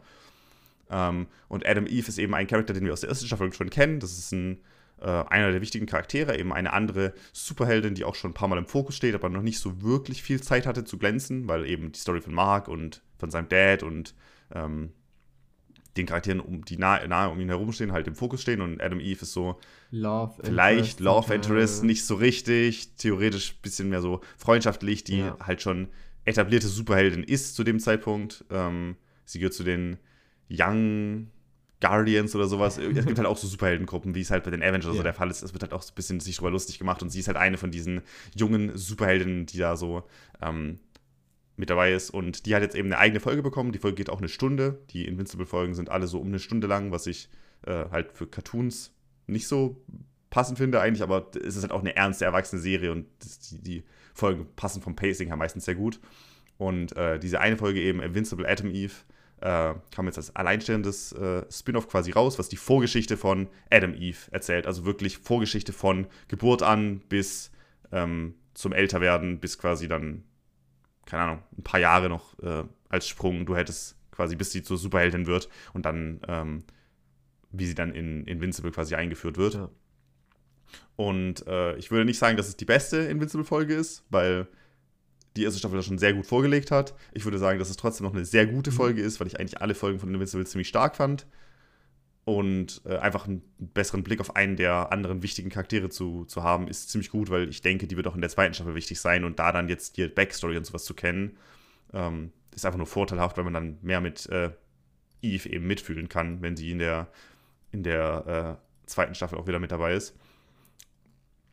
Und ähm, was ich vor allem gut fand, ist, es spielt halt komplett in der Vergangenheit. Also die komplette Folge spielt von der Geburt an, wie sie quasi zu ihrer Superheldengeburt gekommen ist, bis zu dem Zeitpunkt, wo sie zum ersten Mal mit auch dann Bösewichten und sowas konfrontiert mhm. wird. Und da gibt es dann einige coole Actionsequenzen, wo ich immer so war, oh, hat mir wieder richtig gut gefallen, wo dann auch wieder vereinzelt sehr, sehr brutal wird, was dann wieder sehr shocking ist, aber mir gut gefallen hat.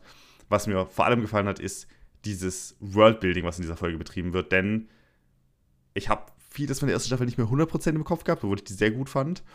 Aber dass wir jetzt was haben, was davor spielt, wo so viele Charaktere dann drin auftreten, die wir aus der ersten Staffel kennen, nur halt Jahre vorher und wir die in Jünger sehen oder wir äh, Sachen erleben, die in der ersten Staffel irgendwann mal angesprochen wurde und die dann hier dann auch wieder Fall sind. Es gibt zum Beispiel irgendwie einen Typen, ich weiß auch nicht mehr, wer heißt, aber ähm, es gibt so einen Avengers-Verschnitt, auch irgendwie das sind die Guardians oder sowas. Ich weiß die Namen von denen nicht mehr, ist auch echt nicht so wichtig. Ähm, und es gibt einen Typen, der nicht mehr Teil der Guardians ist zu dem Zeitpunkt von Invincible.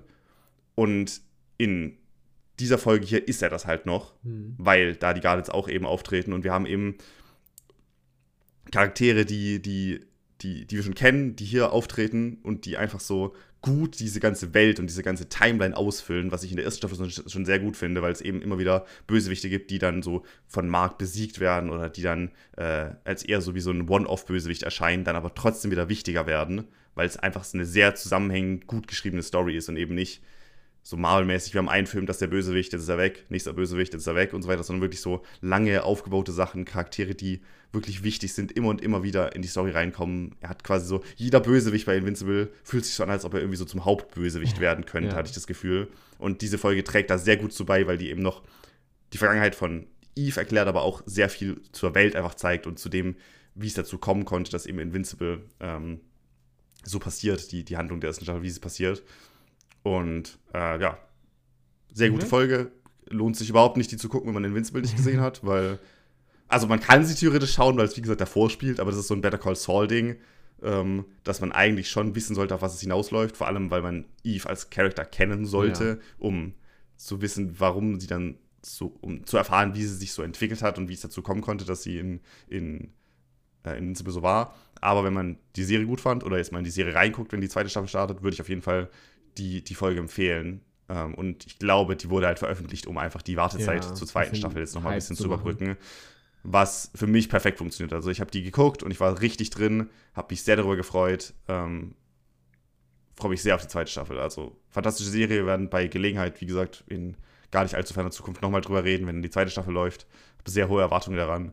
Ähm, kann ich dir auch ans Herz legen. Yes, ich weiß, dass du die erste cool. Staffel auch ich, ich mochtest. wahrscheinlich mal reinschauen. Äh, Folge, wie gesagt, ein Ding, knapp eine Stunde, äh, funktioniert super gut in der Zeit und ja. Nice. Kann ich sehr, sehr empfehlen und äh, hat mich sehr überrascht, weil es war einfach da so.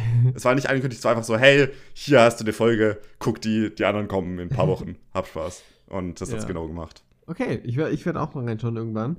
Äh, spätestens vor der zweiten Staffel wahrscheinlich. Ja. Äh, Habe ich auch Bock drauf.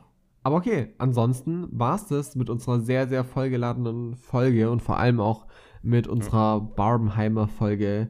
Äh, geht ins Kino, also geht wirklich unbedingt ins Kino und findet selbst heraus, ob ihr die Filme mögt oder nicht. Ich finde, es lohnt sich hier. Und damit würden wir uns verabschieden und wünschen euch noch viel Spaß in den nächsten Wochen und schaltet wieder ein. Ja. Bye, bye. Ciao.